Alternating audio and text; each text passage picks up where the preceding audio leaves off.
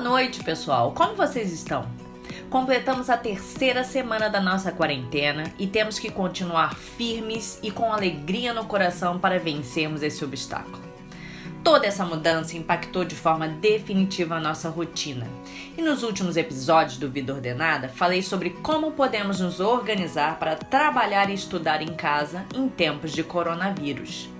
E hoje abordo um tema que, pela quantidade de memes e posts que vejo e recebo, está impactando muitas pessoas: como organizar o nosso tempo de forma eficiente. Hoje estamos com mais tempo livre e entendam esse livre como um tempo que antes não tínhamos. Principalmente o tempo que era consumido por deslocamentos, por vários compromissos em clientes e fornecedores, por resolução de tarefas na rua e sociais com amigos. Enfim, tudo o que fazíamos habitualmente na rua e que hoje foi interrompido de forma abrupta.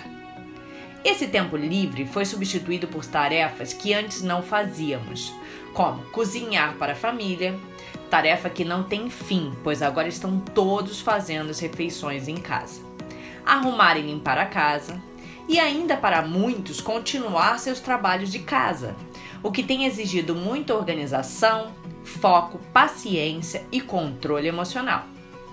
E para os que têm filhos, ainda temos que auxiliá-los nos estudos, com um novo formato de aulas online que impõe disciplina e organização que ainda não estávamos acostumados. Pensando em tudo isso e por ser organizada e fazer disso minha profissão, achei importante dividir com vocês a minha experiência sobre como gerenciar o nosso tempo e as atividades que temos para fazer no dia da melhor forma possível.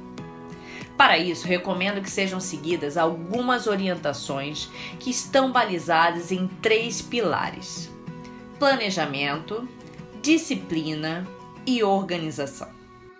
O primeiro pilar rumo a um bom gerenciamento do nosso tempo é o planejamento. Determine um dia, que pode ser na sexta, sábado ou domingo, para listar todas as tarefas e compromissos que você tem na próxima semana.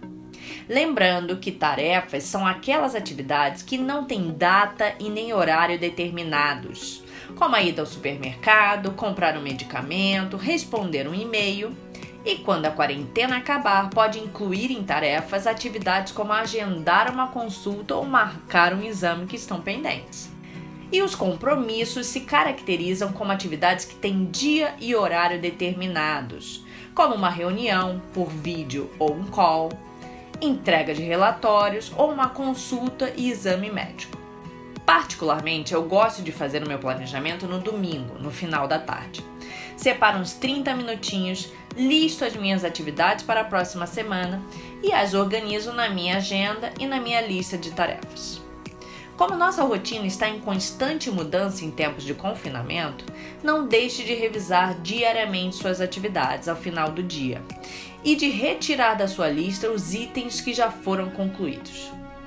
Aliás, isso é uma atividade que dá um enorme prazer, porque mostra como fomos produtivos naquilo que nos propusemos a fazer no dia. Como uma eficiente ferramenta para te auxiliar nessa organização, você pode utilizar aquela antiga agenda de papel ou um caderninho. Ou para os mais tecnológicos e desapegados do papel, podem usar a agenda do celular e aplicativos de organização de tarefas. São inúmeros aplicativos que existem para ajudar na organização da sua agenda e da sua lista de tarefas. Eu, particularmente, uso o Microsoft To Do, que é o antigo Wunderlist.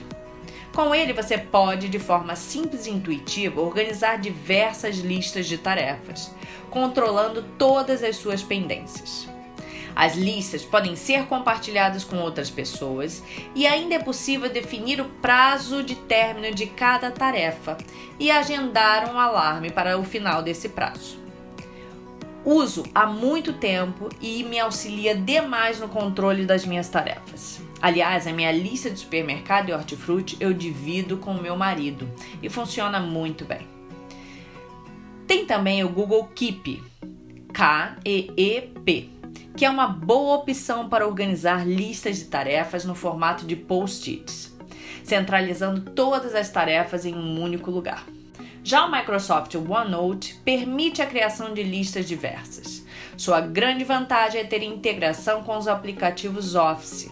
Isso permite o compartilhamento de conteúdo do Word, PowerPoint e Excel. Suas anotações podem ser compartilhadas com quem tenha também o aplicativo. Ainda tem as soluções do Google, como o Google Agenda, que funciona para organizar seus compromissos. Nela, você pode incluir todas as atividades que você precisa realizar, seus compromissos, como reuniões e demais eventos, recebendo notificações sobre cada um deles e podendo, inclusive, convidar e notificar outros participantes para que também compareçam a esses compromissos. Outra opção é o Outlook Calendar que é uma versão da Microsoft, similar ao Google Agenda. É uma agenda online integrada ao Outlook. Ela é compatível e tem uma boa integração para os que têm o pacote Office ou Windows 10. Detalhe importante: todos esses aplicativos são gratuitos. Baixem, testem e fiquem com aqueles que mais se adequaram ao seu estilo de vida. Para realizar um planejamento eficiente e ter o melhor uso do nosso tempo, é importante que a gente defina e separe nossas atividades por prioridade. Separar por prioridade é essencial se pensarmos em produtividade. Em tempos de quarentena, devo limpar o quarto, fazer a comida, ou ver o dever de casa do meu filho, ou responder aquele e-mail de trabalho. Brincadeiras à parte, ter suas prioridades bem claras te ajudará a focar e resolver as questões que são de fato mais importantes e que te darão resultado, pois sempre teremos muitas coisas para resolver. Uma dica bacana para separar suas tarefas por grau de importância e prioridade é usar a matriz Eisenhower.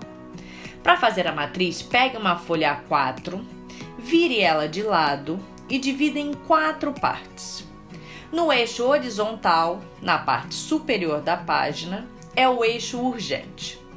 E no eixo vertical, na parte lateral esquerda da folha, é o eixo importante. Vou colocar um link na descrição desse episódio para vocês baixarem o modelo que uso nos projetos da Espaço Ordenado. Com ela, conseguimos visualizar o que é importante, não importante, urgente e não urgente e desta forma definir o que será realizado primeiro, prioritariamente.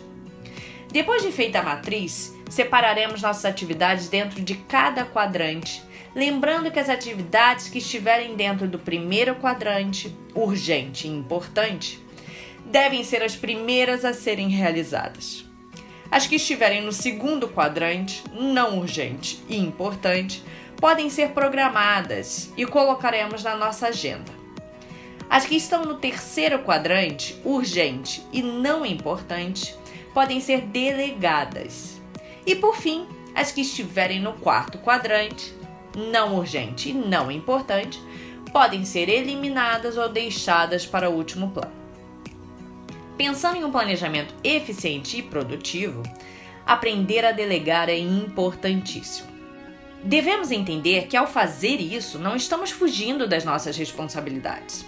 Delegar permitirá que você dedique mais tempo às atividades mais importantes e que trarão resultados, permitindo uma otimização do seu tempo e melhora dos resultados. Ainda mais com todos em casa em tempos de quarentena, saber delegar é uma prática muito importante para envolver todos os que estão compartilhando com você esse mesmo período de adaptação. Traduzindo, essa é uma boa forma de colocar todos da sua casa para contribuir, incluindo o maridão e os filhos. Hoje falei sobre planejamento e na semana que vem falarei sobre disciplina e organização, que são os outros pilares para uma boa gestão do tempo na execução das suas atividades, que poderão ajudar vocês nessa nova rotina em casa e, claro, depois quando nossas vidas voltarem ao normal.